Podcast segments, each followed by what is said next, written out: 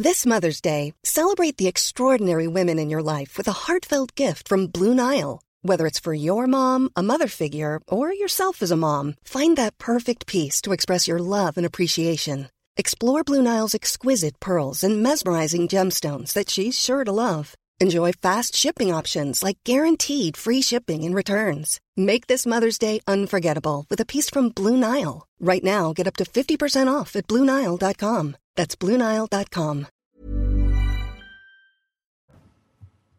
14h, bonjour à tous, bienvenue, nous sommes en direct jusqu'à 15h30 et en compagnie de nos invités pour décrypter l'actualité de ce samedi. C'est la belle équipe avec au sommaire de cette émission Elisabeth Borne, fraîchement euh, élue, la nouvelle première ministre d'Emmanuel Macron est déjà sur le terrain. Vous verrez aussi que le Parisien publie aujourd'hui un sondage à son sujet.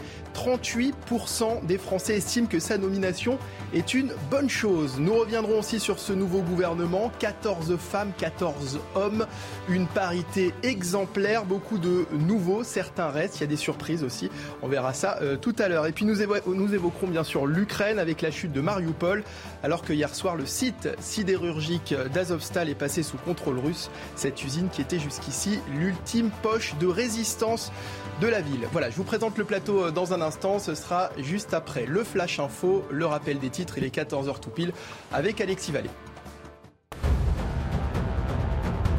Les 40 milliards d'aides supplémentaires à l'Ukraine, c'est acté. Le président américain Joe Biden a signé la loi apportant une gigantesque enveloppe pour l'effort de guerre ukrainien contre la Russie. Une signature effectuée pendant son voyage officiel en Corée du Sud. La loi comprend notamment 6 milliards de dollars pour permettre à l'Ukraine de s'équiper en véhicules blindés et de renforcer sa défense antiaérienne. Passation de pouvoir ce matin au ministère de la Santé. L'ex-socialiste Brigitte Bourguignon a pris officiellement la place d'Olivier Véran. Un ministère qui ne lui est pas inconnu, elle qui a travaillé pendant deux ans avec son prédécesseur en tant que ministre délégué chargé de l'autonomie. Brigitte Bourguignon, également candidate aux élections législatives dans le Pas-de-Calais. Et puis, dernière journée de Ligue 1 ce soir, le Paris Saint-Germain reçoit le club de Metz qui vise la victoire pour éviter la relégation en Ligue 2. Les Parisiens fêteront eux leur dixième titre de champion de France à l'issue de la rencontre. L'occasion aussi de rendre hommage à l'Argentin Angel Di Maria qui quitte le club après sept ans d'activité. Merci Alexis Vallée pour euh, le Flash Info CNews. De retour dans la belle équipe avec autour de la table cet après-midi Dominique de Montvalon. Bonjour. Bonjour. Vous êtes éditorialiste politique. Euh, Christian Proutou, fondateur du GIGN. Bonjour. Et Georges Fenech, consultant CNews. Bonjour. Bonjour. Elodie Huchard, vous, vous êtes également resté avec nous, journaliste politique CNews. Alors Elisabeth Borne, euh, déjà sur le terrain, la Première ministre est en déplacement dans le Calvados, département dans lequel elle est candidate pour les législatives. On va retrouver Marie Conan sur place dans un instant.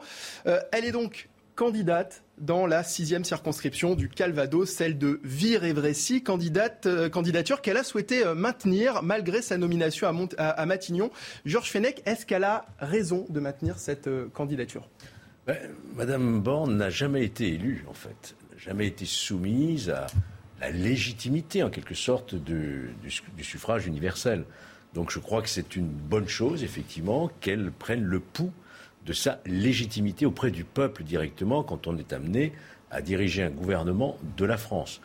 Je ne pense pas qu'il y ait grand risque pour elle, d'ailleurs, parce que cette circonscription, qui est celle de anciennement Alain Touré, que je, connais bien, qui avait été élu à 68%, je crois, le mieux élu de toute la région, euh, en fait, cette circonscription, euh, elle doit la gagner euh, sans, sans difficulté. Euh, et ça lui donnera encore plus de, de légitimité pour l'exercice de sa fonction de Premier ministre. Oui, parce que le risque, c'est si elle n'est pas élue. Si elle n'est pas élue, je ne vois pas comment elle peut se maintenir. Parce qu'un Premier ministre qui n'est pas adoubé par le suffrage universel, euh, il n'a plus l'autorité, la légitimité suffisante pour diriger le gouvernement. Souvenez-vous, moi, je, en mémoire, euh, euh, le cas d'Alain Juppé, qui venait d'être nommé ministre de l'Environnement, c'est oui. ça, et qui est battu à Bordeaux, a été obligé de démissionner. Enfin, il a démissionné le soir même. Alors, est-ce qu'elle est obligée de le faire, Dominique de Montvalon? Constitutionnellement, non. Obligée de démissionner? De démissionner si elle n'est pas élue. Euh, dans sa circonscription. Elle n'est pas obligée euh, comment dirais-je, constitutionnellement, mais, mais, psychologiquement et politiquement, oui, évidemment. Cela dit, euh, avec, euh, on, va tellement de surprise en surprise et d'imprévu en imprévu que je veux rester moi aussi prudent. Les, les, possibilités qu'elle échoue dans cette conquête d'un siège électoral de député me paraissent infime, infime. Elle, va, elle va être élue. Je ne sais pas s'il y aura de l'abstention, si ce sera brillamment ou, sobrement, mais elle sera, elle sera élue. Mais enfin bon, c'est normal qu'on se pose la question. Si elle est battue, elle, partira. On la voit. Elle partirait, pardon, je préfère mettre le conditionnel. On la voit sur ces images à Villers-Bocage, euh, dans le Calvados, à une trentaine de kilomètres de Caen. Je vous propose de retrouver Marie Conan et euh, Loïc euh, Tontat qui sont sur place. Marie, quel est le programme de la journée pour la nouvelle Première ministre? Eh bien d'abord, Elisabeth Borne vient tout juste de euh, terminer sa visite, la visite d'une exploitation agricole laitière et euh, de vaches. Elle a pu écouter la détresse des agriculteurs face à euh, la prix, le prix pardon, des matières premières toujours plus haut et le cours du lait qui explose. Et c'est justement l'objectif aujourd'hui d'Elisabeth Borne, écouter, aller à la rencontre des Calvadosiens, de ses électeurs, car vous le disiez, elle vient aujourd'hui en tant que candidate dans cette circonscription pour les législatives et euh, c'est la première fois hein, car elle n'a jamais été élue, elle n'a jamais brigué euh, de mandat et donc euh, la première fois face à ses électeurs. On a vu tout à l'heure qu'elle avait un petit peu de mal, elle s'est montrée à l'écoute mais on a senti que le dialogue restait froid. On voit qu'elle tente de casser ce côté techno un petit peu trop techno pour certains. Elle va là dans quelques minutes donc s'essayer à la déambulation. Elle va rencontrer des commerçants, des euh, habitants pour répondre à leurs euh, préoccupations. Mais attention, certaines euh, thématiques pourraient lui être reprochées dans le Calvados. Son bilan en tant que ministre, mais également son projet en tant que première ministre a des conséquences directes sur les Calvadosiens. C'est le cas notamment de la fermeture des lignes de train dans le département, mais également de sa volonté de mettre en place la retraite à 65 ans. Donc même si elle part favorite hein, pour euh, les législatives, donc dans cette circonscription, euh, c'est vrai qu'elle pourrait être attendue sur euh, ces Et on suivra cette déambulation sur CNews tout au long de ce début d'après-midi. Un mot encore, Marie Conan, concernant l'accueil des, des, Calvadosiens, puisque on le disait, effectivement, c'est un déplacement de candidate hein, actuellement dans le Calvados pour Elisabeth Borne. Est-ce que l'accueil a été chaleureux? Oui, euh, c'est vrai que c'est la région de son enfance. Hein. Elisabeth Borne a grandi ici dans le Calvados. Euh, donc euh, les, Calvadosiens ont été très accueillants avec elle. On a vu des, petits sourires s'échanger tout à l'heure. Et c'est vrai que c'est un atout hein, qu'elle met en avant.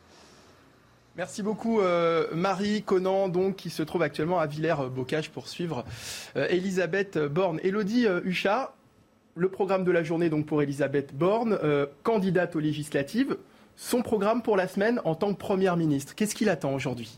Eh bien déjà, il va y avoir lundi le premier conseil euh, des ministres de ce gouvernement euh, tout juste nommé. C'est évidemment une étape importante, la photo de famille. Alors en réalité, c'est plus euh, symbolique encore parce que évidemment chacun prend ses dossiers et puis surtout, elle va continuer les consultations, les partenaires sociaux, les élus locaux. C'est ce que fait tout nouveau Premier ministre ou nouvelle Première ministre. Il faut évidemment se faire connaître et puis très vite aussi, il y a un certain nombre de textes qu'il faut préparer avant législative et notamment le texte sur le pouvoir d'achat qui est très important. Ça sera le premier présenté à l'Assemblée nationale. Et puis, elle va continuer hein, jusqu'aux législatives. Elisabeth Borne a mené ce double agenda. Évidemment, sa casquette de Première ministre.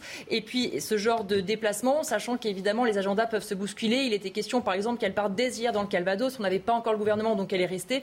Forcément, c'est une campagne législative un petit peu euh, particulière pour elle parce que ses fonctions de Première ministre pourraient l'amener faire plus ou moins de déplacements. Et forcément, elle s'adaptera à l'actualité. Est-ce que c'est pas difficile, justement, alors qu'elle vient juste d'être nommée euh, Première ministre, de devoir gérer ce double agenda de, candidate euh, et, de première ministre. Euh, Christian euh, Proto? Bah, je pense qu'effectivement, c'est pas facile, mais bon, les politiques ont l'habitude d'être sur plusieurs fronts. Et à partir du moment où elle, a pris ce choix, dont on, a évoqué auparavant qu'il pouvait être dangereux ou pas, en fonction du, du fait qu'elle serait élue ou pas, ce qui semble difficile, le fait de dire qu'elle serait pas élue, parce que on sait très bien que avoir un député Premier ministre, même si on sait que ça sera le, remplaçant qui sera là, qu'elle ne sera pas là effectivement. Oui, parce qu'elle ne va pas siéger à l'Assemblée nationale si elle est élue, on est d'accord. Hein. Voilà. Mais ça, posera quand même le, département, puis c'est un petit plus. Il y a, y a, une prime à la fonction aussi, hein, il, faut, il faut le dire. Et pour en revenir à votre question, moi je pense qu'au contraire, comme même on l'a vu, si le sondage semble dire que 38% des, des gens sont, sont plutôt euh, contents qu'elle soit élue, euh, elle est pas si connue que ça. Ce qui est d'ailleurs le cas de la majorité euh, des politiques actuellement. C'est plus du tout le même processus qu'il y avait avant, où les gens avaient une histoire politique suffisamment longue pour qu'on puisse à chaque fois se rappeler qu'il avait été dans tel gouvernement ou tel gouvernement. Là, on a des nouvelles têtes et elle se fera connaître à la fois à travers sa campagne et puis effectivement tout ce qu'il attend. Et à mon avis, le, dossier est, lourd, même si le maire a un peu déblayé le terrain au cours de la passation de pouvoir euh, sur les grands projets du gouvernement par rapport à la, au devenir rapide. Georges Fenech. Sauf qu'Elisabeth Borne, pardon, mais ça n'est pas une nouvelle tête. Hein. non, on est d'accord, oui. Elle était dans ce gouvernement précédent, qu'elle a porté des réformes importante, notamment sur la SNCF, l'assurance chômage. Mais ce qui est vrai, c'est qu'elle était dans la discrétion, en fait. complètement. elle n'était pas mise véritablement en lumière comme d'autres ministres régaliens, Darmanin, Pont-Moretti, etc. Là, effectivement, beaucoup de Français doivent la découvrir. Alors justement, ce sondage, vous nous en parliez, Christian euh, Proutot. Euh, le Parisien publie un sondage sur la nouvelle Première ministre Elisabeth Borne. Les détails de ce sondage avec Elisa Lukavski et on commence juste derrière. Seulement un peu plus euh, de la moitié des Français connaît la nouvelle Première ministre Elisabeth Borne. Ils sont 55% à être informés de son parcours et de ses idées. Seulement 16% des sondés disent ne pas du tout voir euh, qui elle est. Information importante pour la majorité des interrogés.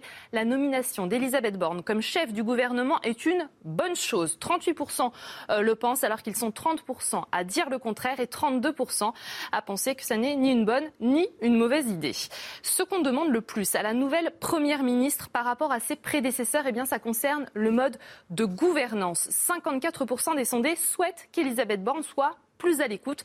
33% euh, demandent à ce qu'elle soit plus sociale, 30% plus écologique et 26% euh, plus sécuritaire. Du côté du positionnement politique de l'allocataire de Matignon, eh bien c'est très équilibré, même si la balance, elle penche légèrement à gauche.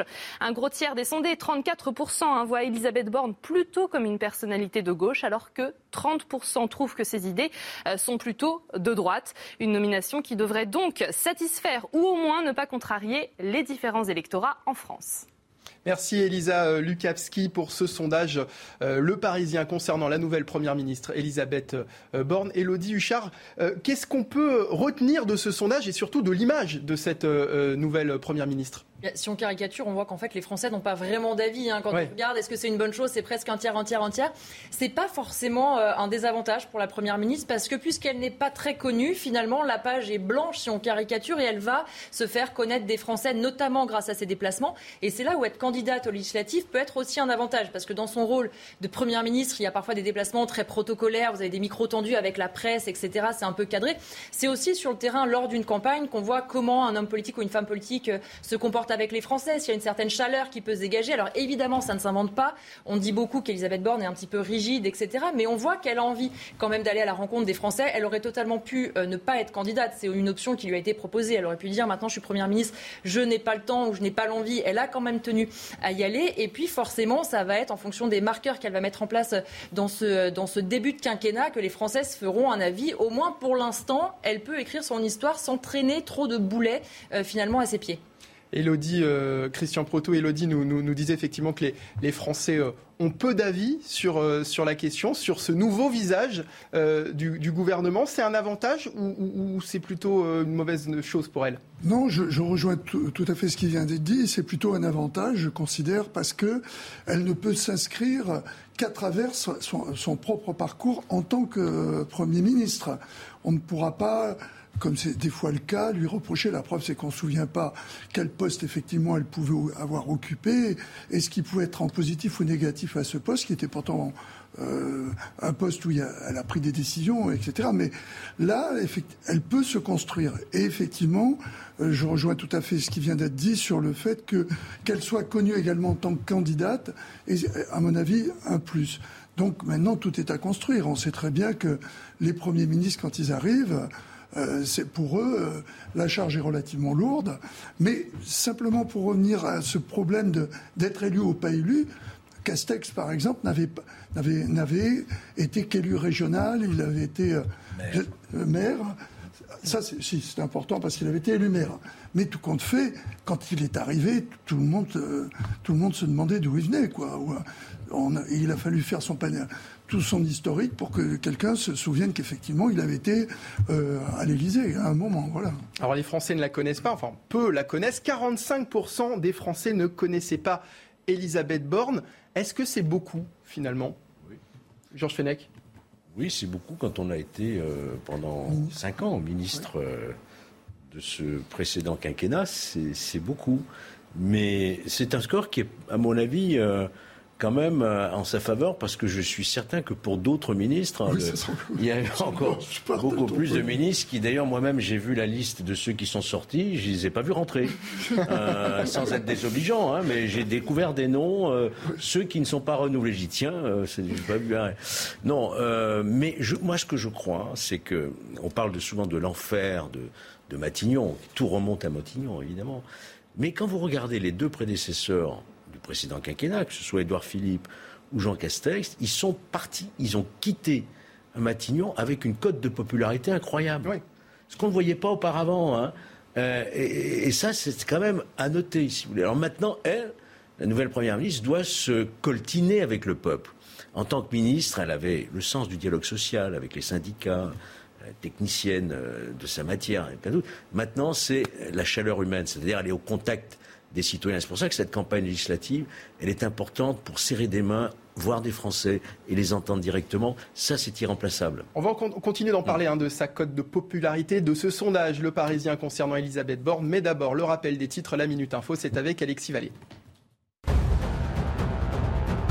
Seule la diplomatie mettra fin à la guerre en Ukraine. Des propos tenus ce matin par Volodymyr Zelensky dans une interview à la télévision ukrainienne. Le président rappelle que la poursuite des pourparlers ne se fera qu'à condition que les militaires de l'usine Azovstal ne soient pas tués par l'armée russe. Pour l'heure, les négociations entre Moscou et Kiev sont dans l'impasse. Une tempête a balayé l'Allemagne hier, en particulier dans l'ouest. Une tornade a traversé la Rhénanie. Le bilan est d'un mort, un homme de 38 ans, et près de 60 blessés, dont 10 graves. Les dégâts sont considérables selon les autorités allemandes. La police a estimé que les ravages, a estimé les ravages à plusieurs millions d'euros. En sport, le tennisman Geoffrey Blancano a passé les qualifications à Roland Garros. À 23 ans, il est le seul Français à se hisser au tableau final du Grand Chelem parisien, en battant hier l'Allemand Daniel Mazur 6-1, 6-3. Une première pour le tennisman qui affrontera le Hongrois Marton Fucjovic, 55e mondial. Merci Alexis euh, Vallée pour le rappel des titres et ces images de la porte d'Auteuil avec le tournoi de Roland Garros qui démarre euh, ce week-end. De retour sur le plateau de la belle équipe avec euh, nos invités Georges Fenech, Christian Proto, Dominique de, de, de Montvalon pardon, et Elodie Huchard pour euh, continuer de parler évidemment de notre nouvelle Première ministre, euh, Elisabeth Borne, qui est en déplacement euh, aujourd'hui dans le Calvados. Elle est actuellement à Villers-Bocage en tant que candidate aux législatives. Et puis ce sondage dont nous parlions il y a quelques instants, ce sondage du Parisien avec ce chiffre 45% des Français qui ne la connaissent pas. C'est vrai que c'est beaucoup. On en parlait avec vous il y a, quelques euh, secondes, juste avant le rappel des titres, Georges Fenech. Euh, Édouard Philippe et Jean Castex ont souffert aussi hein, de ce manque de, notoriété à leur arrivée à Matignon. C'est une volonté finalement d'Emmanuel Macron d'installer des, premiers ministres euh, peu connus finalement. Est-ce qu'on peut penser à ça, Dominique de, de Montvalon?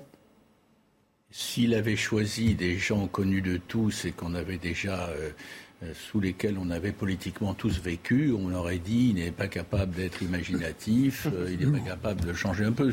C'est effectivement une volonté. Moi, ce qui me frappe dans ce, dans ce sondage, euh, comme ça a été dit d'ailleurs, c'est qu'il y a un mouvement, je dirais, mais sous réserve de l'avenir, hein, évidemment, de, de, bienveillance et de curiosité curiosité parce qu'on a envie de savoir ce, ce qu'elle pense vraiment, ce, ce, dont elle est capable, comment elle va diriger bien ou mal très bien ou très mal, une équipe demain, une équipe gouvernementale. et, puis aussi curiosité parce qu'on sait que euh, devenir Premier ministre, c'est changer complètement de registre. Avant, c'était son tempérament, c'était son choix, mais elle pouvait être un peu en retrait. Euh, d'ailleurs, le fait qu'une majorité de Français ne la connaissent pas le prouve. Hein. Bon, elle, agissait, elle a fait des choses, mais, mais là, elle est, forcément au, premier plan. Donc c'est intéressant. Puis il y a quand même un, mouvement euh, au départ, me semble-t-il, voilà, sans employer de grands mots, de bienveillance, que 38% des, Français interrogés, c'est un premier réflexe. Il se précisera ou il régressera. Euh, pense que c'est une bonne chose qu'elle ait été nommée. Bon, bah, je pense que j'imagine, j'imagine qu'elle signe. Oui, si, je, suis, je suis là. Oui, c'est parfait. Parfait. C'est parfait comme premier pas. Voilà. Georges Fenech, vous souhaitez réagir? Oui. N'oublions pas, vous ne l'avez pas oublié, euh, qu'il y aura des élections législatives. Dans un mois à peu près, on aura euh, tous les députés. Donc ça va être, pour l'instant, c'est une période transitoire que la Première ministre euh, va occuper, Matignon, alors qu'on attend la prochaine majorité et opposition à l'Assemblée nationale. Et lorsque l'Assemblée nationale sera constituée, là, ça va être un peu l'épreuve du feu, je dirais. Hein. Il y aura le discours de politique générale. Euh, il faudra convaincre une majorité de parlementaires d'accepter, parce que, en règle générale, le Premier ministre nouvellement nommé engage aussi sa responsabilité. C'est un discours de politique générale en engageant la responsabilité du gouvernement. C'est pas obligatoire, mais c'est la tradition quelque part. Donc elle va falloir qu'elle trouve cette majorité qui lui fasse évidemment confiance à la l'onction du président. Il lui faut une majorité. Et ça sera difficile, non pas qu'il y ait une majorité, mais euh, cette première confrontation, parce qu'on peut imaginer qu'il va y avoir quand même une opposition euh, très audible du côté notamment de, de, la NUPS, la NUPES. Hein. Donc, la NUPS ou la NUPES, on ne sait plus. Hein. La NUPES. Hein, euh, les disciples de, Mélenchon. Les disciples de Mélenchon. Les disciples 2022 de Mélenchon. Et que peut-être même, en fonction du résultat des, des élections législatives, il y aura à nouveau un remaniement ministériel. Il peut y avoir d'autres, parce qu'il y a d'autres euh, ministres qui sont candidats. Hein. Mm. Il peut y en avoir qui sont battus. Il peut y avoir aussi euh, une. Il peut y avoir un changement de Premier ministre. Est-ce que ça peut aller jusque-là? Ça s'est jamais produit, je crois. Hein. Elodie Huchard? Non, effectivement, il faudrait vraiment. Sauf dans la euh, tête de Mélenchon, oui. qui lui pense qu'il sera euh, le prochain Premier ministre. Voilà, selon Jean-Luc Mélenchon, effectivement, il nous rappelle, hein, il fait un petit peu le compteur, il pense prendre la suite d'Elisabeth Borne. Non, a priori, ça n'arrive pas. Alors, effectivement, il y aura de toute façon un nouveau gouvernement, un potentiellement pour rectifier le tir après les législatives, et surtout parce qu'un certain nombre de postes n'ont pas été encore euh, distribués, logement, transport, ville. Et ça, on nous avait dit que ça serait nommé dans un second temps. Ça permet, c'est en général d'ailleurs la façon dont a fonctionné Emmanuel Macron depuis le début. D'abord, les ministères les plus importants, entre guillemets, et ensuite les ministères un peu plus euh, techniques. Alors vous le disiez, selon Jean-Luc euh, Mélenchon, lui, il va être euh, le prochain Premier ministre. On a entendu aussi Éric Zemmour nous dire que finalement, ce n'était pas la peine parce qu'on avait déjà le gouvernement de, Jean-Luc Mélenchon. C'est ce qu'il disait hier soir.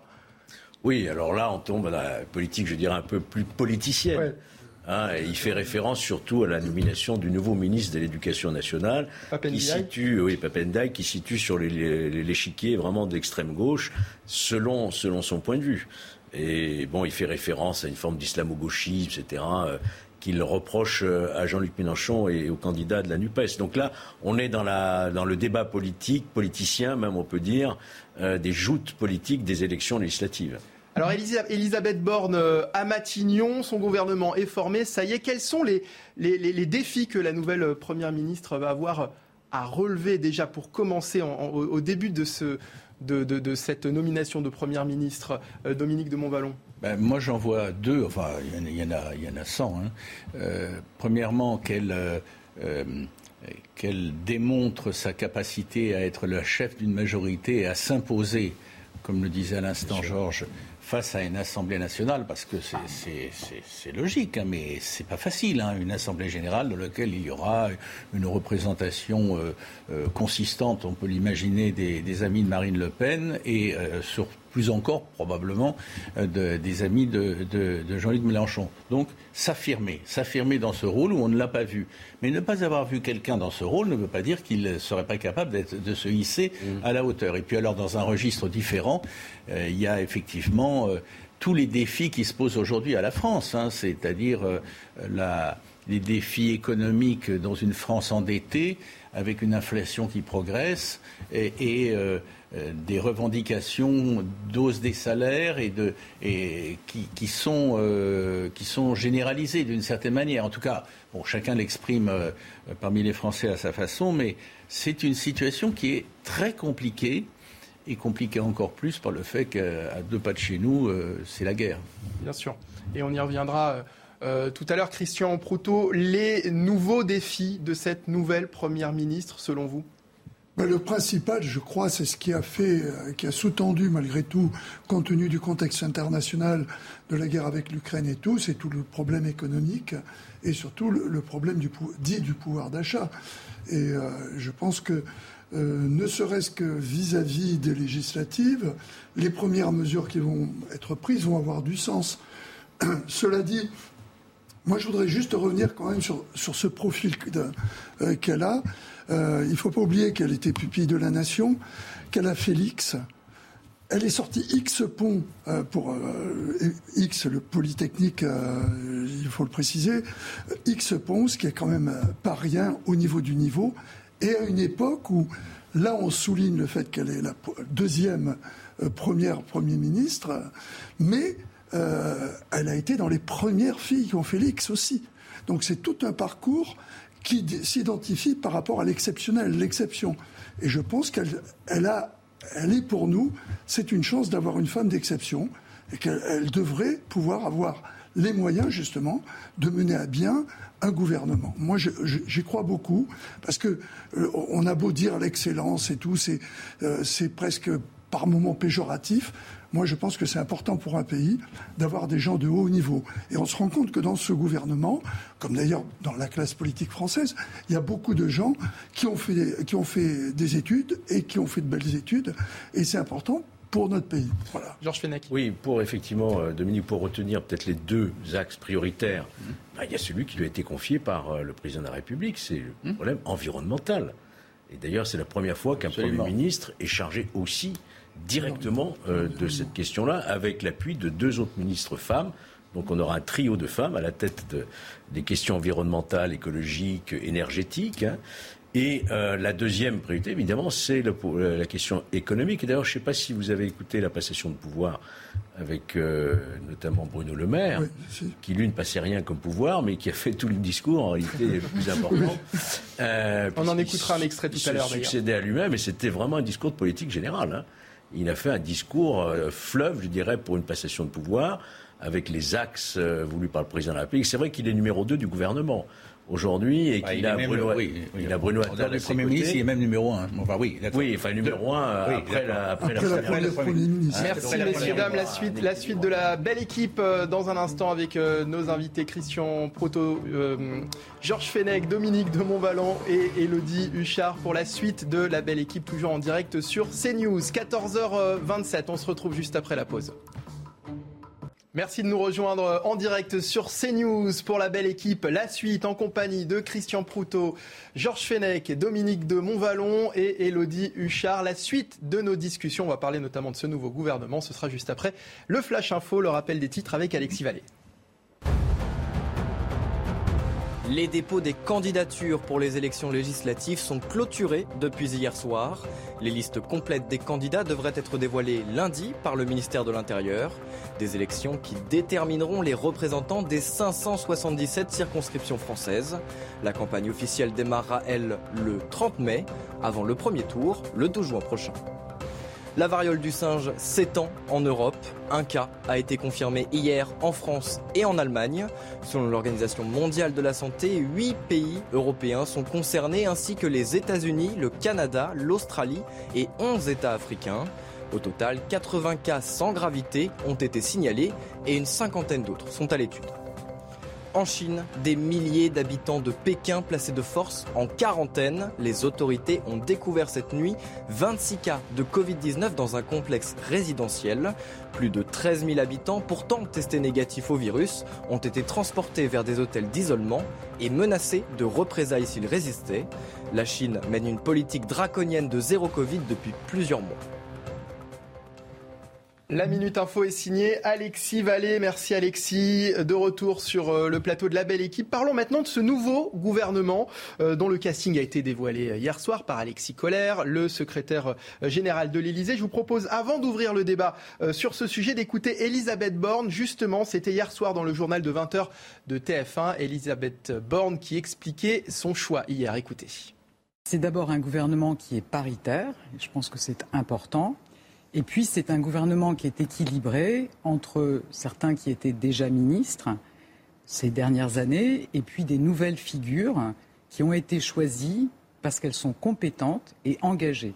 Il y a aussi des personnalités qui viennent de la gauche, du centre, de la droite, des personnes qui n'avaient pas d'engagement politique jusqu'à présent, mais qui partagent la volonté de mettre en œuvre le programme pour lequel Emmanuel Macron a été réélu et de le faire au service de la France et des Français. Un gouvernement paritaire et équilibré. Est-ce que vous êtes d'accord avec ça? D'abord sur la question euh, de la, parité. 14 femmes, 14 hommes, a priori. On ne peut pas faire euh, plus euh, paritaire. Georges Fenech, d'abord vous, Georges Fenech, est-ce que vous êtes d'accord avec ça? Oui, si on regarde, si on regarde, il suffit de, compter. Dans les faits, dans les faits. Après, oui, absolument. il faut voir l'importance des ministères qui sont attribué aux femmes. Donc si on regarde les quatre ministères régaliens qui sont les plus importants, euh, il y a quand même une femme au ministère des Affaires étrangères, hein, qui est euh, Madame Catherine euh, Colonna, qui a une très longue expérience dans cette matière diplomatique. Mais le ministère des Armées, le ministère de la Justice le ministère de l'Intérieur sont dévolus à des hommes. Ceci étant, d'autres ministères occupés par des femmes vont avoir une importance essentielle. Je pense notamment à la transition énergétique et la transition environnementale, enfin les deux, les, deux piliers de la, politique nouvelle voulue par le président de la République et la première ministre. Donc je, pense que, enfin, quand on regarde sur le papier, effectivement, la parité est, respectée. Je pense qu'il est vieux char de ma vie, non? Oui, oui, effectivement, il y a à la fois ce côté déjà une première ministre, comme vous le disiez, l'une des priorités aussi d'Emmanuel Macron, c'est l'écologie. Deux postes qui, euh, qui, reviennent à deux femmes. Après, effectivement, quand on regarde dans le détail, on a d'abord les, ministres, ministres délégués, secrétaires d'État. Quand on arrive vers les secrétaires d'État, il n'y a plus que des femmes, quatre femmes. Après, il faut faire aussi attention parce qu'en réalité, si les ministères régaliens effectivement sont à des hommes aussi, parce que c'est des gens en poste et qu'ils n'ont pas bougé, c'est quand même plutôt une parité respectée. Et puis, au-delà de l'ordre protocolaire, il faut aussi regarder l'importance des ministères. Aujourd'hui, Olivia Grégoire, certes, elle est secrétaire mais elle est quand même porte-parole du gouvernement. Donc, honnêtement, quand on regarde dans la globalité, ça fait une parité respectée. On ne peut pas dire que les femmes aient récupéré les ministères les moins intéressants, loin de là. Mais pour le ministère des Affaires étrangères, c'est la deuxième fois sous la République qu'une femme est ministre des Affaires étrangères. La première ayant été euh, Michel Alliot-Marie. Mm. C'est comme la première ministre. C'est la deuxième fois qu'une première ministre femme est une femme. Donc c'est important de le noter quand même. On entend aussi beaucoup parler de parité à tout prix. C'est vrai que souvent quand on pose la question, on, nous répond euh, c'est d'abord des compétences, euh, c'est d'abord des personnes compétentes qu'on met à des postes importants. Euh, alors est-ce que finalement c'est la parité qui, qui, qui, est passée avant ou est-ce que c'est les compétences des personnes qu'on a mis ah au pouvoir? Écoutez, moi je considère que dans, dans dans, la, donne qui nous a été proposée euh, comme citoyens, euh, la parité est indiscutable, elle est spectaculaire, elle est impressionnante. Euh, il y a une première ministre, Bruno Le Maire et, Gérard Darmanin, petit détail, après il y a des opinions politiques qui peuvent varier, ont réussi dans leur, dans, dans leur boulot, dans le boulot qui leur a été confié. Euh, je pense que c'est spectaculaire. Alors maintenant, c'est compétences et parité, parité et compétences. Comme j'ai le recul. Est-ce que la priorité est mise sur les compétences ou sur la parité Bon, décidez. Décidez, décidez. Mais je vais vous dire. Je, crois que c'est Françoise Giroud hein, qui disait on aura une véritable égalité homme-femme ministère le jour où on nommera euh, des femmes, des ministères, des femmes incompétentes. Incompétentes. Parce que, mais oui, les femmes qui accèdent à ces postes doivent encore redoubler. Parce qu'on est quand même encore. ne citeront pas, ça peut arriver. On est encore dans une période. Euh, des hommes aussi, hein, euh, beaucoup plus nombreux. On se pose des questions, alors que dans d'autres pays, on se pose plus cette question. Hein. Il y a longtemps qu'il y a des femmes qui ont été premières ministres ou chancelières, etc. Et nous, on en fait évidemment un, événement, c'est un état. Est-ce que c'est pas est-ce que on a un certain retard. Est-ce que le problème n'est pas là justement? C'est que c'est qu'on en fasse. Euh, on revient, mais on revient de si loin. On revient de si loin par étapes. la parité qui est là est spectaculaire. Elle sera encore plus impressionnante dans le choix des, dans les années à venir, dans le choix des, ministères qui seront accordés à des femmes. Il n'y a pas de raison, par exemple, qu'on n'ait pas le jour venu une femme ministre de l'Intérieur. Bon, je, donne cet exemple au, il y en hasard. A eu, Il y en a eu. Oui. Michel Liomari, je oui. tout à l'heure. Christian Proutot. Ah moi, je, trouve. Voilà pour avoir regretté à un moment qu'effectivement on en fasse des tonnes sur la parité, je me rends compte que heureusement qu'on a mis une obligation pour cette parité, parce que sinon on serait toujours en train de ramer. Hein. Mmh. Donc venir se poser la question, euh, cette parité, est-ce qu'elle c'est une parité de principe pour remplir des obligations ou pas? À la limite, ça n'a plus d'importance. Elle existe et on se rend compte qu'au niveau des compétences, les compétences sont là. Donc si on avait dû s'appuyer que sur les compétences, il n'y aurait pas eu de parité. Moi, c'est mon point de vue. Donc, c'est, le résultat est bon je trouve ça plutôt satisfaisant. Sur la question de la parité, vous êtes donc tous d'accord avec Elisabeth Borne. Sur la question maintenant de l'équilibre, est-ce que vous avez un avis sur euh, la question? Georges Fenech bah, Il y a très peu d'entrées euh, de personnalités de droite. Euh, à part Damien Abad, qui dirigeait le groupe LR à l'Assemblée nationale, qui a quitté son parti euh, pour euh, rentrer au gouvernement, manifestement. Euh, je ne vois pas, moi, comme on dit, de prise de guerre à droite. Hein. Est-ce qu'à gauche il y a eu des, personnalités fortes? Non plus. J'ai pas, j'ai pas le sentiment qu'il y ait eu la vraie, la vraie, la, vraie révélation, c'est le ministère d'Éducation nationale. mais qui n'était pas engagé politiquement, était engagé sociétalement, effectivement, mais pas politiquement. Dominique de, de Montvalon, c'est un gouvernement équilibré, selon vous, selon vous? Oui, euh, pour répondre à votre question, pour pas la fuir, mais si vous voulez, bon, la parité, elle est là, euh, elle se précisera, elle s'accentuera dans les années qui viennent, mais elle est là formellement et pratiquement. Je pense d'ailleurs qu'un certain nombre de femmes vont, euh, la première ministre notamment, mais pas seulement, vont, vont surprendre plus d'un Français. Hein. c'est pas seulement qu'elles occupent des postes importants, c'est qu'elles vont être probablement dans leur registre, qui n'empêchera pas après le jugement politique, brillantes. Ah. Je, je, donc ça, c'est la question. De Ça, c'est. Pas, mécaniquement, mais j'en vois certaines qui le seront. Mais bon, j'arrête, je ne vais pas faire dans la. Voilà, ça c'est toujours la question de la parité. Sur l'équilibre,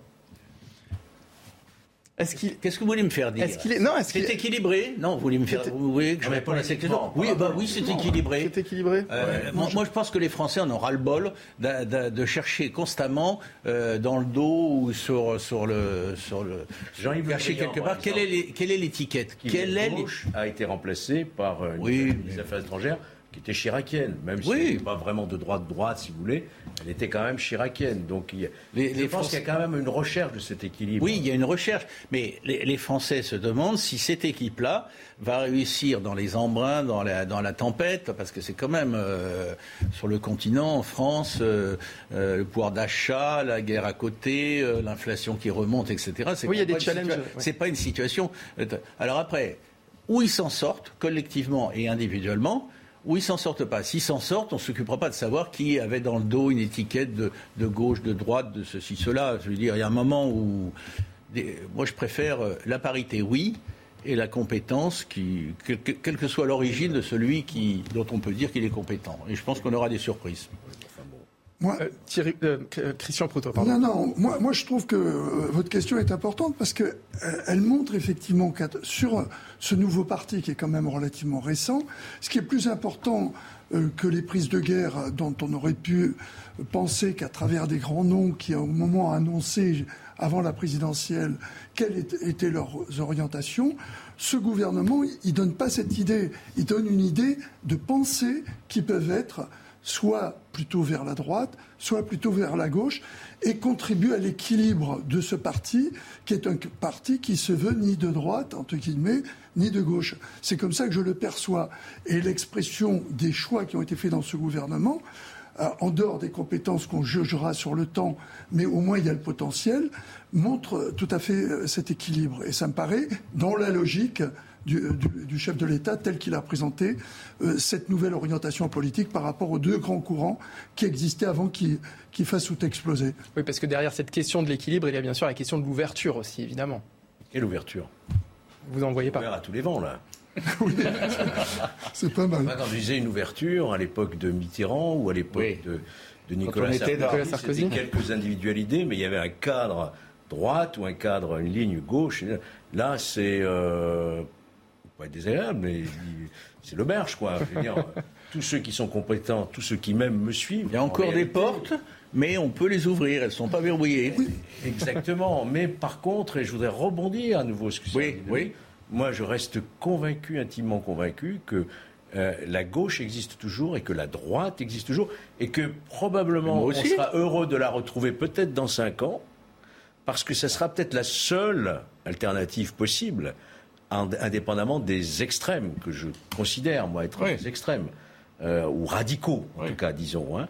Donc ne souhaitons pas, comme ça, que la disparition de la gauche républicaine, réformiste, et d'une droite républicaine qui, qui, a été une droite de gouvernement et qui, je pense, aspire et est toujours légitime pour un jour revenir au pouvoir. Dominique de Montvalon. Mise au point, je ne souhaite rien du tout de ce que vous me prêtez incidemment là-dedans, et je souhaite positivement, pour quand même euh, pas être seulement négatif, je souhaite que la droite de gouvernement et la gauche de gouvernement euh, dominante socialiste retrouvent leurs fondamentaux, réapprennent à travailler, euh, se, montrent capables demain, euh, de, demain dans les temps à venir, et a fortiori, vous n'avez pas les 2027, pourquoi ne on peut l'évoquer, c'est pas l'obsession des Français aujourd'hui, mais enfin, ça, va venir assez vite finalement, se montrent capables d'avoir un leader ou une leader, d'avoir un projet, d'avoir des fondamentaux, de donner le sentiment d'avoir bossé. C'était pas le cas. Ne pourra pas se représenter en 2027 et qu'il y aura donc une succession à assurer. évidemment.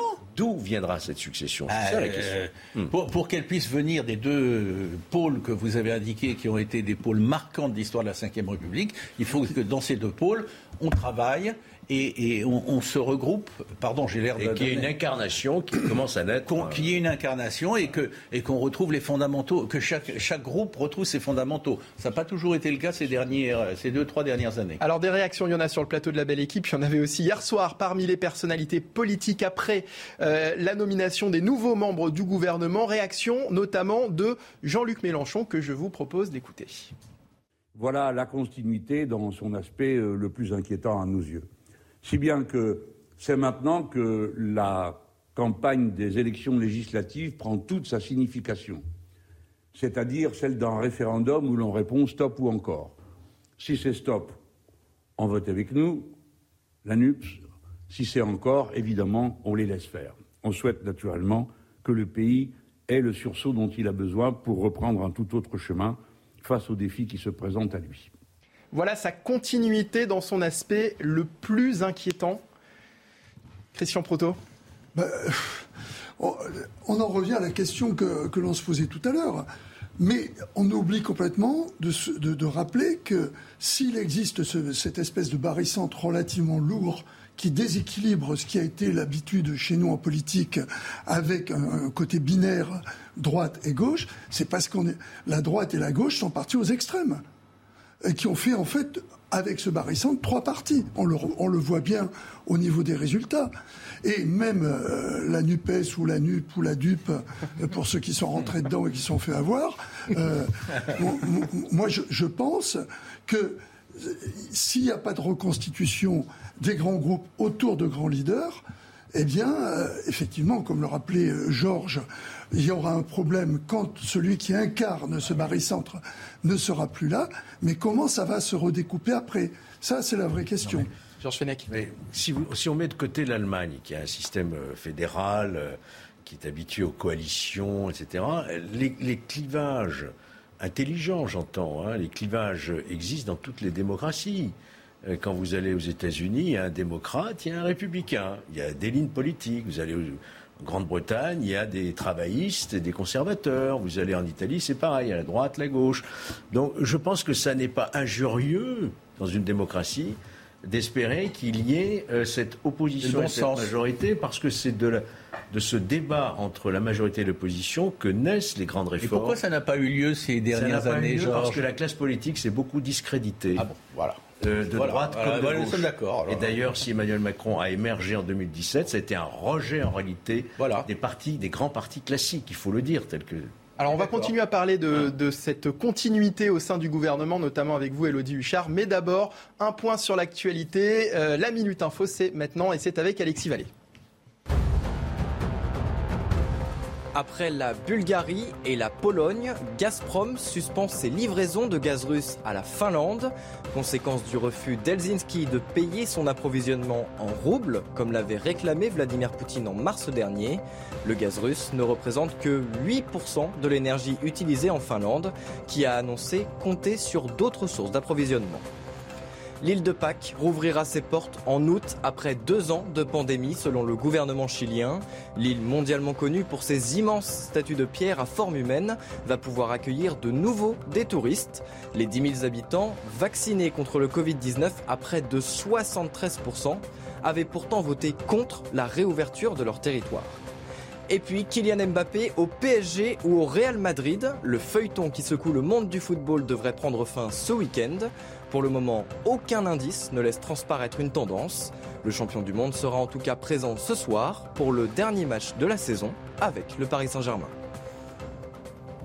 Voilà pour le Flash Info signé Alexis Vallée. Elodie Huchard, euh, c'est vrai qu'on a raison de se poser la question euh, concernant le renouveau de ce gouvernement. Où est la, enfin, on, est, on est dans la continuité oui, parce que 13 ministres qui restent. D'ailleurs, précisément à leur poste, les ministères quand même extrêmement importants, justice, intérieur, euh, économie. Après, il y a un jeu de chaises musicales où en fait ils se partagent un peu entre eux les postes intéressants. Par exemple, Sébastien Lecornu qui arrive aux armées, Olivier Véran qui quitte la santé, qui la laisse à Brigitte Bourguignon pour aller aux relations avec le Parlement. Donc effectivement, c'est une équipe euh, quand même assez peu renouvelée. Emmanuel Macron qui expliquait qu'il était un président nouveau pour un mandat nouveau. Finalement, on voit en fait qu'il s'est appuyé sur euh, les piliers qu'il a pu avoir pendant cinq ans. C'est aussi sa volonté. Euh, il y a cinq ans, il voulait euh, un petit peu casser la classe politique. Aujourd'hui, il voit que ça a pu fonctionner pour certains. Il s'appuie sur eux plutôt que de tenter de faire entrer quand même de toujours des débauchages à droite, à gauche. C'est forcément compliqué après d'avoir une équipe euh, soudée. Et puis, effectivement, on voit bien quand même que dans les sortants, il y en a un certain nombre, c'était leur propre décision parce qu'ils voulaient soit aller de retourner dans le privé, s'occuper de leur famille. Certains aussi ont dit. Donc finalement, c'est une équipe assez peu renouvelée et surtout avec peu de nouvelles têtes qui sont réellement en fait une surprise. La seule surprise, on l'a dit, effectivement, c'est le ministre de l'Éducation. Pour le reste, c'était relativement attendu. Alors, euh, euh, sur, euh, d'une certaine façon, est-ce qu'on peut dire que la promesse d'Emmanuel Macron n'est pas tenue dans ce sens-là? En tout cas, il est beaucoup moins disruptif, pour reprendre son mot, euh, qu'en 2017, mais pour plusieurs raisons. Déjà parce qu'en fait, il a, il a fait cinq ans de mandat. Il a vu aussi ce que pouvaient donner parfois des têtes nouvelles, certes, mais qui, euh, confrontées au concret d'un ministère, pouvaient être, pouvaient être très vite déchantées.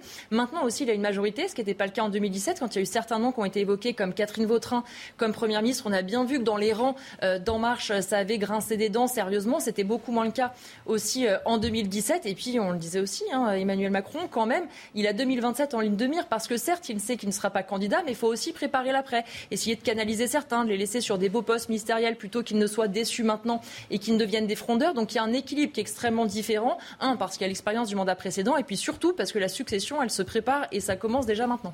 Alors sur la question du pouvoir d'achat maintenant, je crois que c'est vous, euh, Christian Proto, qui en parliez euh, euh, tout à l'heure. Bruno Le Maire reste au ministère de l'économie, alors que c'était une des questions euh, centrales hein, de cette campagne euh, électorale, le problème du pouvoir d'achat. Est-ce que c'est une surprise finalement ça? Euh, Non, je, pense pas. Mais ce qu'a dit Bruno Le Maire me paraît plutôt être une manière, puisque ça faisait presque un discours, je ne sais pas si on l'a tous suivi, un discours de presque de Premier ministre, j'ai trouvé, euh, mais également le, la manière de montrer qui était le chef par rapport à Attal, dont la nomination, euh, d'après ce que l'on a laissé entendre, euh, on a laissé entendre ou que l'on a cru comprendre, compte tenu du poste qu'il avait et de la position que pouvait avoir ce poste par rapport à, à Bruno Le Maire, Bruno Le Maire voulait l'avoir absolument sous contrôle. Là, manifestement, il a, il a donné l'espace. Euh, euh, de, son exercice qui, à mon avis, est assez restreint. On va en écouter un extrait justement de, ce discours de, Bruno Le Maire euh, lors de la passation de, pouvoir entre, avec Gabriel Attal, notamment. On écoute un extrait de son discours, on en parle juste après.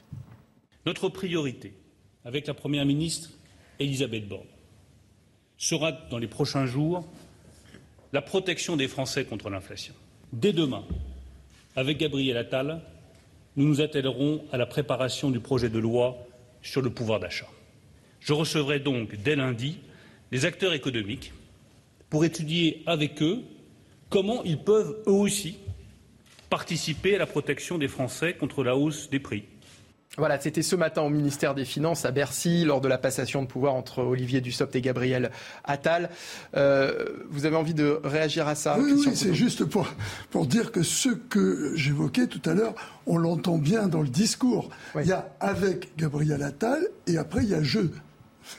C'est ça. Donc euh, voilà. Bon, maintenant, je veux pas, je veux pas. C'est le patron de Bercy, hein. Oui, euh, voilà. Et il reste le patron. Mais, oui, il faut pas, mais faut pas oublier que le poste qu'a Gabriel Attal a été un tremplin pour euh, quelques personnalités. Giscard d'Estaing, Alors, autre surprise, c'est euh, bien sûr Éric Dupont-Moretti. Il reste, alors que ça paraissait euh, pourtant envisageable encore il y a quelques jours. On l'explique euh, comment finalement Éric Dupont-Moretti, qui reste garde des Sceaux, qui reste au ministère de la Justice, Georges Fenech? C'est vraiment une prise de risque de l'avoir maintenu dans ses fonctions. fonctions.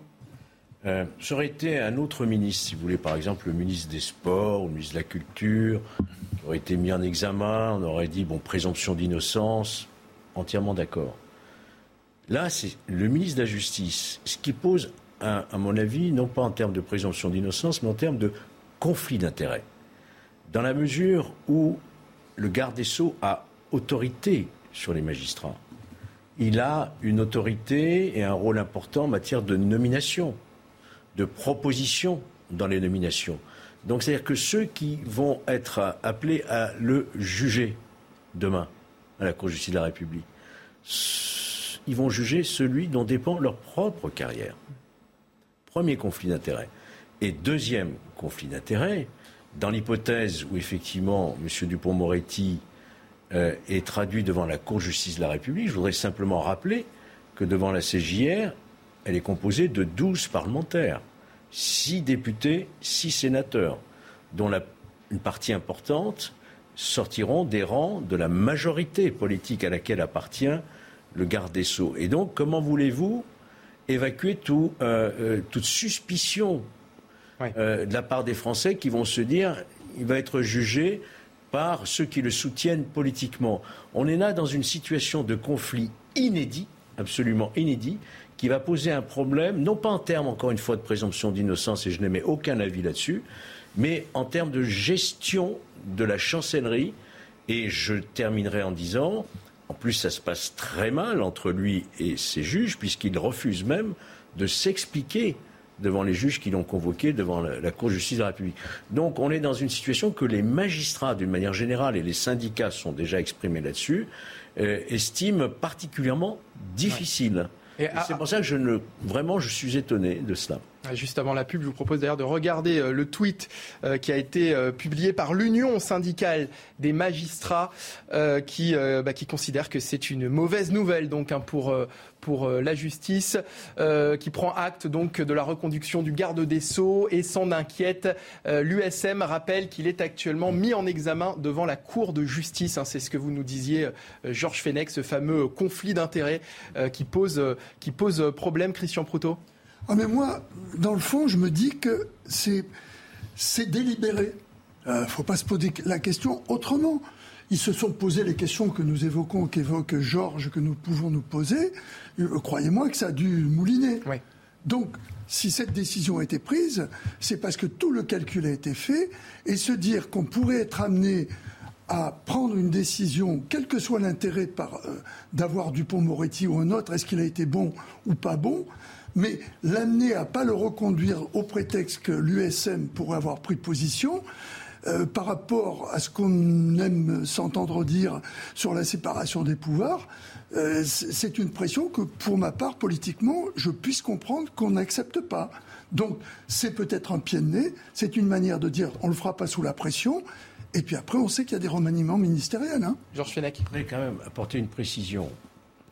Lorsque le président de la République maintient Éric Dupont-Moretti dans ses fonctions avant le remaniement. Hein.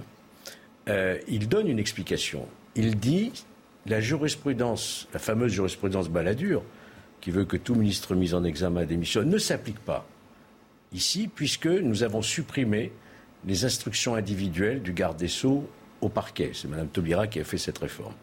J'entends ça, mais pour autant, euh, le garde des Sceaux continue à adressé des instructions générales au parquet. Il a toujours la haute main sur la politique pénale, notamment euh, des parquets en France. Donc il a autorité politique sur, et c'est normal, euh, sur les parquets généraux.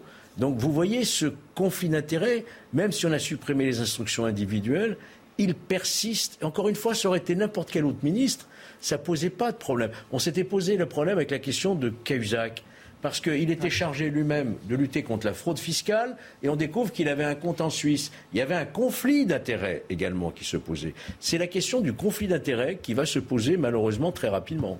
14h57, la belle équipe euh, continue en direct avec euh, nos invités Georges Fenech, Christian Proutot, Dominique de Montvalon et Elodie Huchard qui est avec nous euh, en plateau pour la suite de la belle équipe en direct sur CNews dans un instant juste après la pub. A tout de suite. Ah, je pense De retour sur CNews en direct, la belle équipe continue jusqu'à 15h30 en compagnie de nos invités Christian euh, Proutot, Georges Fenech, Dominique de Montvalon et Harold Iman, notre euh, spécialiste international qui nous a euh, rejoint sur le plateau. La suite des discussions dans un instant, juste après la Minute Info, le rappel des titres avec Alexis Vallée. Passation de pouvoir ce matin au ministère de la Santé. L'ex-socialiste Brigitte Bourguignon a pris officiellement la place d'Olivier Véran. Un ministère qui ne lui est pas inconnu, elle qui a travaillé pendant deux ans avec son prédécesseur en tant que ministre déléguée chargée de l'autonomie. Brigitte Bourguignon, également candidate aux élections législatives dans le Pas-de-Calais. En Ukraine, l'usine sidérurgique d'Azovstal à Mariupol est tombée, selon le porte-parole du ministère russe de la Défense. Les 531 soldats ukrainiens restants se seraient rendus hier en début de soirée. Une reddition que récuse le président Volodymyr Zelensky, évoquant plutôt, je cite, le sauvetage de nos héros. Kiev a fait savoir son intention d'organiser un échange de prisonniers de guerre. Et puis, dernière journée de Ligue 1 ce soir, le Paris Saint-Germain reçoit le club de Metz qui vise la victoire pour éviter la, relégation en Ligue 2. Les Parisiens fêteront eux leur dixième titre de champion de France à l'issue de la rencontre. L'occasion aussi de rendre hommage à l'Argentin Angel Di Maria qui quitte le club après sept ans d'activité. Voilà pour le rappel des titres de retour dans la belle équipe et en compagnie notamment de Dominique de Montvalon qui souhaitait juste avant la pub réagir. Nous parlions euh, tout à l'heure euh, d'Éric Dupont-Moretti qui est reconduit dans ses fonctions donc de garde des Sceaux. Euh, Dominique de Montvalon. J'ai dit deux, choses rapides et j'ai toujours plaisir à écouter Georges Fenech spécialement sur ce, sur ce terrain-là. la première chose, c'est que je continue d'être choqué qu'au moment de la nomination, comme citoyen, comme journaliste d'ailleurs, enfin comme citoyen, au moment de la nomination d'Éric Dupont-Moretti euh, au ministère de la Justice, les deux principaux syndicats de magistrats euh, dans, la, dans, les, dans la demi-heure qui ont suivi, ont déclaré que c'était, on, présentait la chose comme une déclaration de guerre. Ça, ça, ça, ça, ça reste pour moi quelque chose d'hallucinant. Et, qui ont dit long sur ce qui se passe au ministère de la Justice, hein, qui est co-géré, semble-t-il, par ces, par, ces deux, par ces deux syndicats. Enfin, qui ont envie que soit que je comme ça. Et la deuxième chose, je le dis avec prudence, que j'espère ne pas me tromper, mais, mais c'est trop sérieux, donc je lance la chose. Je voudrais savoir s'il est exact, pour ne parler que de lui, que le procureur de Paris n'a pas été présent, n'était pas présent lors de la euh, l'intronisation officielle, si je puis dire, d'Emmanuel Macron à l'Élysée. Alors on peut euh, supposer qu'il n'a pas été invité, ça me paraît quand même assez énorme. Euh, quel est le sens? Alors ou bien je me trompe, Première hypothèse. Deuxième hypothèse, quel est le sens de cette absence? Il se passe au ministère de la Justice, indépendamment d'Éric Dupond-Moretti, personnage fougueux, talentueux, controversé et qui quelquefois euh, génère de la polémique euh, semaine après semaine, il se passe au ministère de la Justice des choses que le simple citoyen, je me range dans cette catégorie-là parce que je ne suis pas compétent, aimerait comprendre et on aimerait que la paix y revienne. Alors, euh, Dominique de Montvalon, je, vous interromps. Dans quelques instants, on va suivre la passation de, pouvoir. On va partir au Quai d'Orsay, passation de pouvoir entre Jean-Yves Le Drian et Catherine euh, Colonna. Harold Iman, notre spécialiste international, euh, est, avec nous. Que va-t-il se passer donc au Quai d'Orsay pour cette passation de, pouvoir pour le ministère de l'Europe et des Affaires étrangères?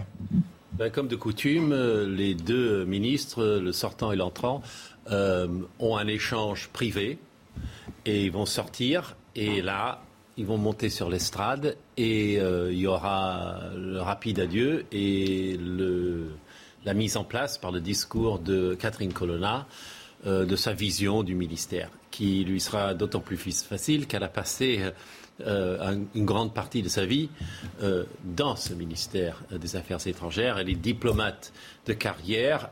C'est vrai qu'elle a fait 95 à 2004 à l'Élysée, comme porte-parole de l'Élysée, qui est un poste qui n'existe plus tout à fait, et qu'elle a fait énormément d'international, puisqu'elle est arrivée avec Jacques Chirac, pour Jacques Chirac, pour la guerre en Bosnie, puis le Kosovo, puis euh, les tours jumelles, et puis pour ne pas faire la guerre en Irak. Donc elle a vraiment, vraiment subi le tir nourri de tous les journalistes. Et je dois dire qu'à l'époque, c'était certainement un peu plus bon enfant même si c'était la guerre, qu'aujourd'hui. Donc on avait un accès un peu plus direct et des réponses un peu plus nerveuses, un peu plus euh, croustillantes du point de vue professionnel que ce qu'on a tendance à, avoir aujourd'hui, non seulement en France, mais euh, aux États-Unis aussi, et, même en, Grande-Bretagne, qui, a peut-être moins dégénéré que les autres. Oui, alors Catherine Colonna, qui arrive en pleine guerre en Ukraine, Harold, euh, on, peut dire qu'elle ne va pas vraiment avoir le temps de, de prendre ses marques, finalement. Mais quelque part, elle les a déjà prises parce qu'à Londres, l'ambassade qu'elle vient de quitter, euh, elle a fait énormément euh, d'Ukraine, puisqu'il fallait se coordonner avec euh, la Foreign Office et qu'elle était déjà un petit peu en grippe avec le gouvernement britannique à cause du Brexit. Elle a été convoquée au Foreign Office à cause de la crise de la pêche, des licences de pêche au, large des îles anglo-normandes. Et, donc, euh, elle est très connue euh, là-bas. Donc, mais pas nécessairement mal. Hein. Si vous vous battez pour votre pays, on vous déteste pas en Angleterre. Mais euh, voilà, elle est connue, elle, a ses entrées, elle a les numéros de téléphone qu'il faut, et inversement. Donc, c'est presque un avantage, vraiment, qu'elle arrive avec Boris, euh, connaissant euh, donc Boris Johnson un peu, lui qui est véritablement le, le va-t-en-guerre du continent européen. Qu'est-ce qu'on attend d'un ministre de l'Europe et des Affaires étrangères, Christian Proto Quelles sont les qualités requises finalement pour pour ce poste, selon vous bah, je, note, je note que euh, Europe et affaires étrangères. Ça. Donc euh, ça me paraît pas. Bien sûr, euh, c'est important. Le titre en lui-même. Moi, je crois que ce que l'on attend, c'est cette expérience qu'elle a. Ça, c'est une, première chose. Mais également amener à ce que l'orientation, qui est l'orientation de la France depuis un moment pour le renforcement de l'Europe et d'une Europe de la défense, euh, puisse se faire. Et comme effectivement les Britanniques n'étant plus dans l'Europe, le poids et l'importance de la France, qui est la partie la plus lourde au niveau militaire, en dehors de l'OTAN, bien sûr, et de, la participation de, euh, de l'Europe à l'OTAN, est quand même le bras armé de l'OTAN, de, l'Europe. Hein, et elle a de, ce fait-là, euh, elle aura un rôle important. Et je pense qu'effectivement, les événements que soulignait Harold qu'elle a vécu et qui n'étaient pas neutres, qui étaient des événements lourds, importants, euh, vont, compter, je, pense, dans les décisions qu'elle pourra conduire à, être, à amener le président à prendre pour l'éclairer et en particulier la place de l'Europe, de la France en Europe de ce côté-là au niveau international. Georges Fenech C'est vrai que dans le contexte actuel, euh, son rôle va être euh, très important. C'est une lourde responsabilité, mais n'oublions pas une chose, qu'est-ce qu'on attend du ministre des Affaires étrangères? Qu'est-ce qu'attend le président de la République? Du ministre des Affaires étrangères Sinon d'être sur sa ligne politique, parce que les affaires étrangères, c'est le domaine réservé du président de la République. Donc le ministère des Affaires étrangères ne peut pas avoir la moindre virgule par rapport au chef de l'État qui définit la politique étrangère de Cependant, euh, le ministre peut remplir un vide parce qu'il y a certains domaines que l'Élysée n'a pas envie de traiter et tout ça, ça passe au Quai d'Orsay. Et ce ne sont souvent pas des domaines super intéressants. C'est quoi là, on, leur envoie la patate chaude un petit peu Non, oui, les affaires euh, secondaires, disons. Oui, si vous voulez, le hmm. festival du livre dans telle ou telle capitale euh, africaine ou sud-américaine. La politique étrangère vis-à-vis de la Chine, vis-à-vis des États-Unis, vis-à-vis de la Russie, c'est le président de la République. Et la ministre des Affaires étrangères, évidemment, sera sur la ligne présidentielle. Mais il est heureux qu'elle soit à ce poste parce qu'effectivement, elle a toutes les compétences requises. Et vous, Et vous nous disiez, Georges Fenech, tout à l'heure, que c'était la deuxième fois hein, qu'une femme. à ma connaissance, c'est la deuxième femme ministre des Affaires étrangères après de euh, la Cinquième République. Michel Alliot-Marie. Après Michel Alliot-Marie, oui. Là aussi, Oui, c'est un, un- un symbole fort également. De, on parlait de parité tout à l'heure. Est-ce que là aussi, finalement, on, on peut dire qu'il y a, un, il y a un- un geste fort qui a été fait de la part. euh, Ah, Il y a en tout cas un, un poste régalien qui incombe à une femme. Euh, sous François Hollande, c'était euh, Christiane Taubira qui occupait la, la justice. C'était le seul poste régalien qui revenait à une femme. Donc vous voyez qu'on arrive à une parité, effectivement, euh, quinquennat après quinquennat. Christian Proutot. Oui, je reviens à mon idée, parité et talent euh, incontestable. Euh, Harold le rappelait, elle a, elle a tout le profil qu'il faut. Par contre, elle va avoir quelque chose en interne à gérer, c'est les décisions qui sont apparues euh, récemment sur la disparition, ou du moins Ouais, il y a une la- grève qui est annoncée le Oui. 2 juin. là. Enfin, la, une- la nouvelle reconstitution du, euh, sur- du corps diplomatique qui disparaît en l'état, mais dont on ne sait pas comment il va être euh, remplacé. Dossier difficile. hein. Ouais, ouais, il y a beaucoup de turbulences. D'autant qu'elle en vient. Oui. Dominique Il de y a des Montvalon. ambassades qui Non, sont mais je- je euh, à l'os, souvent. Ouais. Oui. Les ambassades se plaignent beaucoup. ouais. Vous vouliez réagir euh, également sur Non, euh, je la nomination partage de. totalement le- le- de- l'avis de Christian et de Georges. Euh, C'est- C'est c'est un sujet extrêmement délicat. Harold. Peut-être Oui, non, voilà, c'est c'est pour dire que ce n'est pas une nomination euh, de vitrine. Non, non, non, non, non, pas Non. du tout. Oui, oui, on est tous d'accord. Mais, Ce mais, que vous nous disiez déjà tout à l'heure. Oui, oui, tout à fait. mais, mais même, c'est- c'est une assez bonne nomination, euh, bon, sans, sans obérer l'avenir, mais je veux dire, c'est une, une, une, une nomination assez euh, intelligente. Oui, Pertinente. pertinente. voilà. Pertinente. C'est ça, c'est c'est pertinent. C'est la doyenne du gouvernement. Ah bon Oui, elle a 66 ans. oui. 66 ans, je crois. Oui, 66 ans pour. Oui, euh, elle, elle- elle- elle a l'air quand même un très très jeune. euh, euh, de- Oui, pourtant, elle- important. Oui. Elle les fait pas. C'est ce que nous dit Harold. Euh, c'est la manière plus café du commerce de le dire.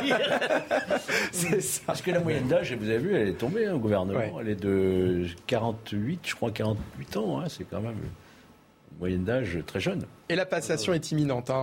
On, on- on- on le voit sur ces images euh, du, du quai d'Or- quai d'Orsay. Euh, On attend donc l'arrivée euh, euh, sur l'estrade de euh, Catherine Colonna et de Jean-Yves Le Drian pour cette passation de pouvoir qui va avoir lieu donc dans un instant. Christian Proutot, passation de pouvoir donc au Quai d'Orsay entre deux personnalités. C'est un moment important évidemment. Qu'est-ce que qu'est-ce qu'on peut attendre finalement de ce moment? Ben, je, crois quand même que Le Drian, qui a été un des poids lourds du, gouvernement pendant cinq ans, euh, à juste titre, d'abord en, tant qu'il été, avant d'être euh, aux affaires étrangères, il était ministre de la Défense. Donc euh, il a été un des poids lourds. Et un peu ce genre de, ministres qu'on a eu pendant toute une époque, qui étaient des ministres euh, qui suivaient, dont on savait qu'il y avait une identité. On perd un nom. Euh, Mais je pense, comme on, l'a rappelé avec, euh, d'abord Harold nous l'a rappelé, mais on l'a rappelé en soulignant les uns et les autres ce qu'elle représentait, on risque de trouver également, peut-être par rapport à cette expérience qu'elle a, avec, euh, cette ministre, un nouveau poids lourd au niveau du gouvernement. Moi, pour ma part, on a plutôt tendance à vouloir toujours dans, dans les changements de gouvernement à dire ri- rien ne change, on prend les mêmes et on recommence. Je suis désolé, là c'est quelque chose qui, est, un- qui me semble important pour Et moi. est-ce est-ce qu'on peut revenir justement, vous nous le disiez, un, un- un poids lourd euh, de, de- de la politique, est-ce qu'on peut revenir sur le parcours de Jean-Yves Le Drian, euh, notamment en tant que ministre des Affaires étrangères, euh, sur le parcours de cette personnalité euh, euh, politique, peut-être euh, peut-être avec vous, euh, Harold? Alors, alors, euh, il, il a, il a été un peu le ministre des Affaires étrangères le plus militaire depuis un bon moment, c'est évident, parce qu'il venait du ministère de la Défense, Défense, où il était déjà presque le ministre des Affaires étrangères, en quelque sorte, puisqu'il a mené Serval de A à Z. Et, et puis il a installé tout- toutes les opérations françaises en, en Syrie. Il y a eu, on a quand même bombardé des choses, même si on n'a pas bombardé au moment T de l'usage des gaz par euh, euh, Bachar al-Assad. Donc on a eu l'opération Chamal, on a eu euh, euh, des, des- enfin essentiellement celle-là. Barkhane, Barkhane. Et ensuite, mais Barkhane il était déjà ministre des Affaires étrangères. C'était sous François Hollande. Le la parcanisation, oui, c'est vers la fin. qu'il était euh, ministre hein, quand même. C'est vrai. Donc euh, c'est un homme très euh, militaire, c'était. Mais au ministère, il était je dirais que le contact avec la presse, il est jamais, il est agréable, mais il était un tout petit peu dans une bulle. Hmm. Très difficile de le voir si on n'avait pas vraiment, vraiment fait un forcing gigantesque. Alors que si on se rappelle de Bernard Kouchner, c'était presque difficile de ne pas. Vous en avez la nostalgie Vous en avez la nostalgie euh, de... Bernard Kouchner? Bah, d'un point de vue ah, purement de, oui, c'est ce que vous dites. de fan de sport, oui. de fan non, euh, visiblement, beaucoup moins. Oh, bah, non, non, c'est pas la, c'est pas la question. Moi, ce que je trouve avec euh, euh, avec le ministre Jean-Yves Le Drian, qui, qui, qui, quitte donc le Quai d'Orsay, c'est que c'est un ministre qui a longtemps, c'était une, une, personnalité forte du Parti socialiste. C'est un ministre, qui a, un homme qui a été, de mon point de vue, pas, mais longtemps avant qu'il ne devienne ministre, euh, sous-estimé. Mm. On, ne voyait pas le potentiel qui était le sien. Et la, caractéristique, au moment où il s'efface maintenant, il s'efface, enfin, il quitte ses fonctions, ses responsabilités, c'est que c'est un homme solide. Hein, c'est, au fond, ah, ce n'est pas que ça que. Vous êtes d'accord Oui. C'est un homme solide. Mm. Alors, bon, il est pas peut-être d'une prévenance. Non, il n'était pas, vis-à-vis des pas divertissant pour un professionnel. en opposition parlementaire, j'ai eu l'occasion de le voir à plusieurs reprises. Vous êtes d'accord? Notamment dans mes fonctions de président de commission d'enquête. Oui, oui. Difficile. Ce que je peux dire, j'ai toujours, on a toujours eu affaire à un ministre qui prenait ses responsabilités, qui répondait à toutes les questions qu'on pouvait lui poser et qui était tout à fait présent vis-à-vis des parlementaires. Ça, Absolument. Et, qui était plutôt, ce que j'appelle un homme euh, solide. plutôt avenant, je dirais, en tout cas, dans ses relations purement politiques. Je ne sais pas avec la presse s'il y avait... Non, il était toujours... Il se méfier de la presse. il, était, poli et carré, mais euh, il vous disait jamais quelque chose entre deux portes. Hein. Il fallait que ce soit devant un micro en direct. C'est tout à son honneur. Alors on va revenir hein, sur cette, on va revenir bien sûr sur cette passation de pouvoir qui va avoir lieu donc dans quelques instants entre Jean-Yves Le Drian et euh, Catherine Colonna au Quai d'Orsay. Mais juste avant, on va faire un point sur l'actualité, le rappel des titres d'Alexis Vallée.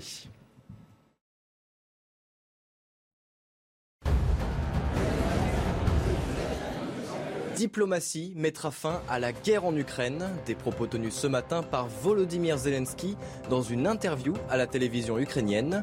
Le président rappelle que la poursuite des pourparlers ne se fera qu'à condition que les militaires de l'usine Azovstal ne soient pas tués par l'armée russe. Pour l'heure, les négociations entre Moscou et Kiev sont dans l'impasse. Une tempête a balayé l'Allemagne hier, en particulier dans l'ouest du pays. Une tornade a traversé la Rhénanie. Le bilan est d'un mort, un homme de 38 ans et près de 60 blessés, dont 10 graves. Les dégâts sont considérables selon les autorités allemandes et la police a estimé les ravages à plusieurs millions d'euros. En sport, le tennisman Geoffrey Blancano a passé les qualifications à Roland Garros. À 23 ans, il est le seul Français à se hisser au tableau final du Grand Chelem parisien, en battant hier l'Allemand Daniel Mazur 6-1, 6-3. Une première pour le tennisman qui affrontera le Hongrois Marton Fucsovic, 55e mondial. Voilà, et le début de Roland Garros ce week-end à la porte d'Auteuil. De retour dans la belle équipe en compagnie de Christian Proto, Georges Fenech, Dominique de Montvalon et Harold euh, Iman qui est avec nous pour euh, commenter cette passation de pouvoir qui va avoir lieu euh, dans quelques instants entre Catherine Colonna et Jean-Yves Le Drian. Harold, vous nous parliez de Jean-Yves Le Drian il y a quelques instants. 74 ans, Jean-Yves Le Drian. Est-ce que, d'une certaine manière, ce n'est pas la fin de sa vie politique finalement, cette passation de pouvoir? J'imagine. Où est-ce qu'on peut aller de, merveilleux dans un gouvernement après cela Maintenant, et puis n'a pas d'ambition euh, présidentielle que je sache. Mais euh, je, voudrais revenir un peu sur euh, son, héritage. C'est, il a quand même maintenu un, bon niveau intellectuel au, ministère et il a il, a fait un peu l'inverse de, Bernard Kouchner dans un sens.